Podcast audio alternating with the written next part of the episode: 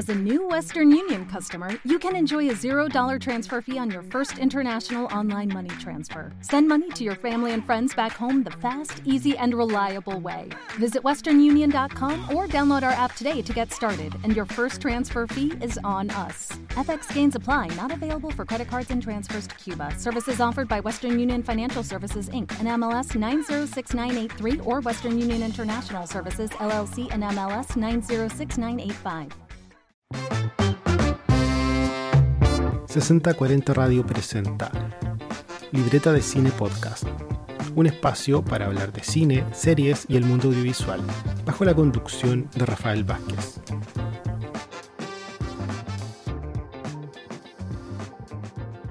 Hola a todos, sean muy bienvenidos a este capítulo número 8 de Libreta de Cine. Soy Rafael Vázquez eh, hoy día vamos a seguir comentando, recomendando serie. el capítulo pasado eh, estuvimos hablando de Lupin. Eh, los capítulos anteriores fueron más que nada películas, pero ya voy a hablar un poquito más de series también, porque hay harto interesante dentro del mundo de, del streaming audiovisual y de los estrenos de este año y entre 2020 y 2021. Y el capítulo pasado era una serie francesa, pero esta vez traigo una serie española que se llama El desorden que dejas. Es una intrigante serie española que es del mismo creador de Élite, que es otra serie que yo les recomiendo. Ya voy a hablar quizás de Élite, pero, pero esta también está muy buena, de la misma línea, no, son iguales, pero de la misma línea. Y, quiere decir que eh, la producción española en último tiempo ha estado muy buena a, mí por lo menos me gusta mucho y en todos los estilos, o sea, desde las chicas del cable, Velvet, que es otro estilo, hasta Élite o El desorden que dejas, eh, está muy bueno. Bueno, esta sería la segunda serie para Netflix que crea Carlos Montero. Ya les dije que había eh, traído Élite. Eh, se estrena en diciembre de 2020 El desorden que dejas. Y se desenvuelve también en una trama de adolescentes escolares. Em, esta película, perdón, esta serie está inspirada en un libro que él mismo eh, escribe en el año 2016 y que la lleva a la pantalla con un guion escrito por él junto con eh, Javier Holgado, eh, Andrés Seara y codirigida por el mismo Montero junto con Silvia Cuer y Roger Wall.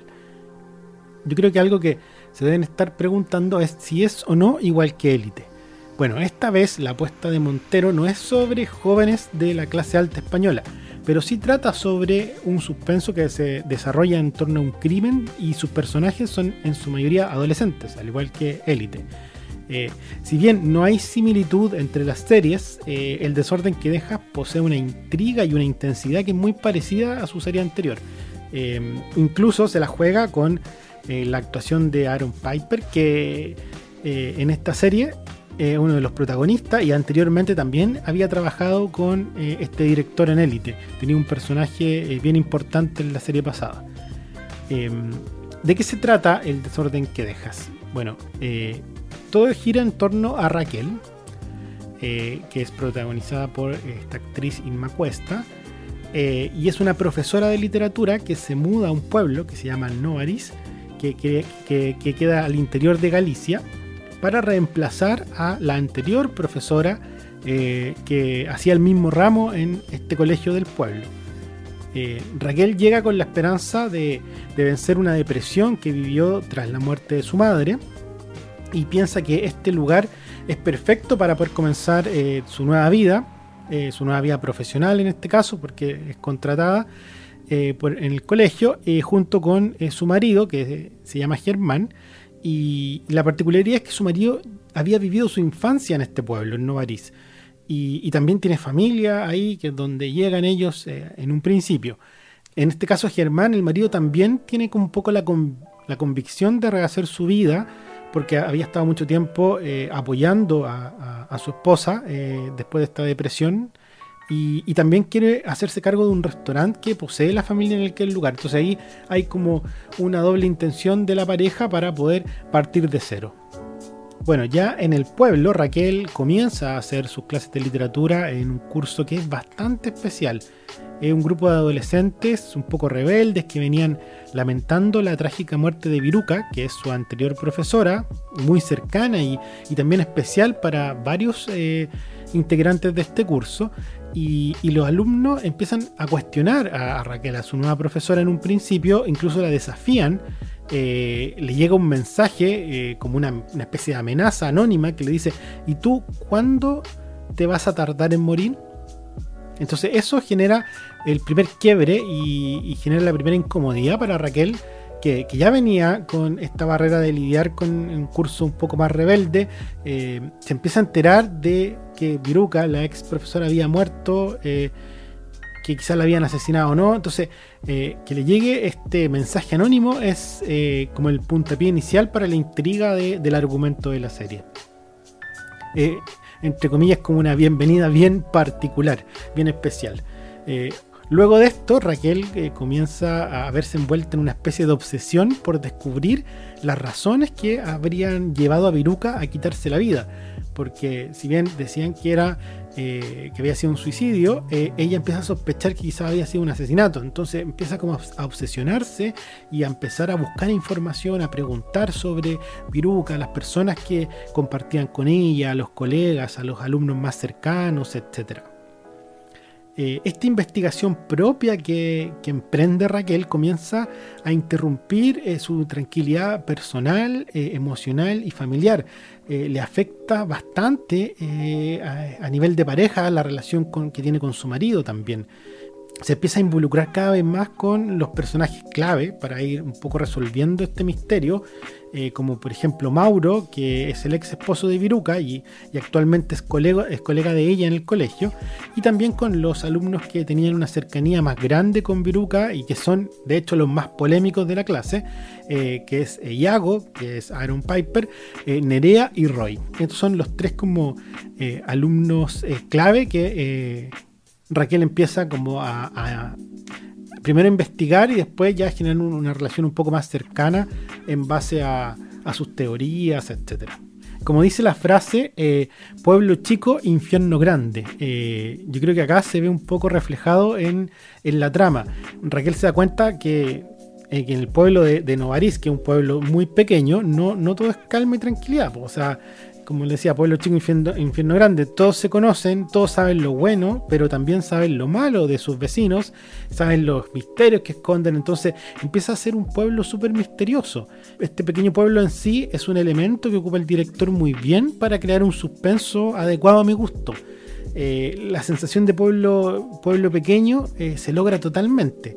Eh, este pueblo, que es ficticio, en, verdad se, rodó en, Celanova, un, lugar que tiene máximo 5.500 habitantes y, a, nivel de entorno cumple con lo suficiente para poder entregar la vida y el contexto necesario para recrear este ficticio Novarís que quiere mostrar el director como de pueblo chico, infierno grande yo creo que eh, acompaña mucho la locación. Eh, hay, un entorno, eh, unas termas, un bosque, hay casas antiguas de pueblo.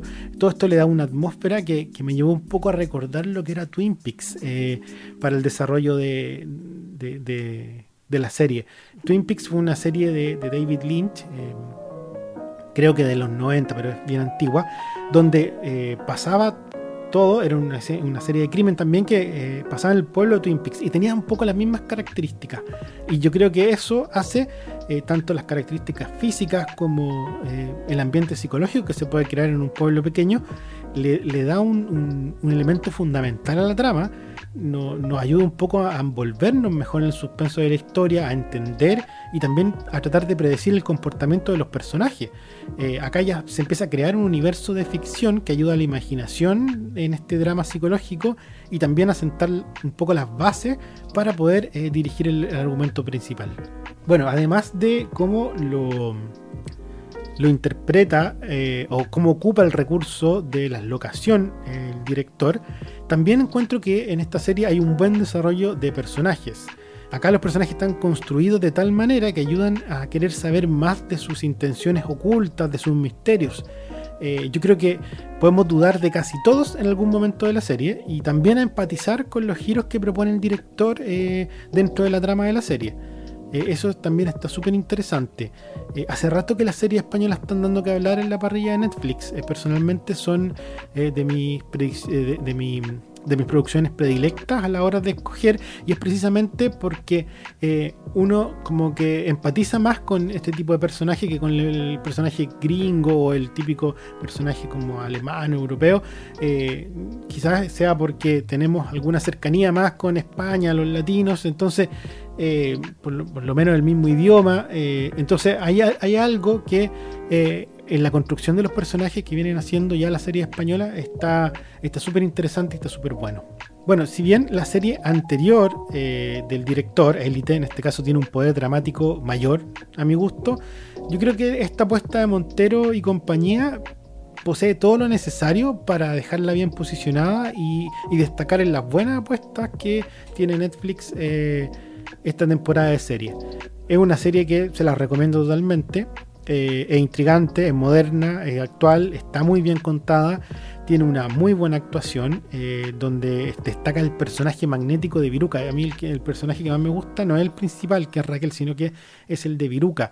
Y, también está toda este, esta atmósfera que les comentaba, que el pueblo que aloja la trama es parte del contexto psicológico y nos ayuda un poco a entender y ver el desarrollo de la historia y a crear este suspenso muy interesante.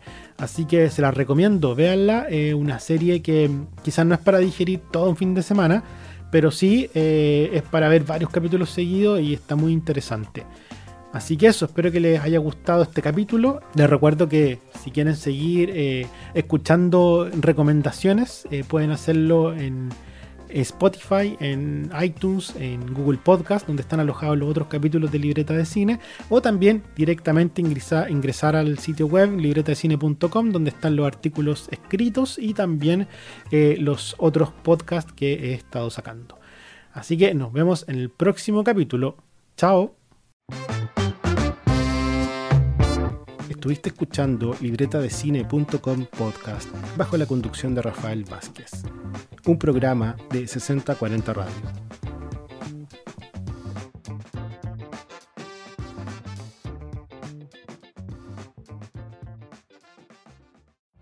Every day, we rise, challenging ourselves to work for what we believe in.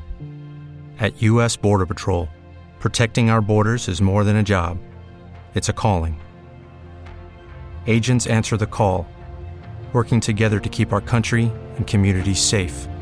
If you're ready for a new mission, join U.S. Border Patrol and go beyond. Learn more at cbp.gov/careers.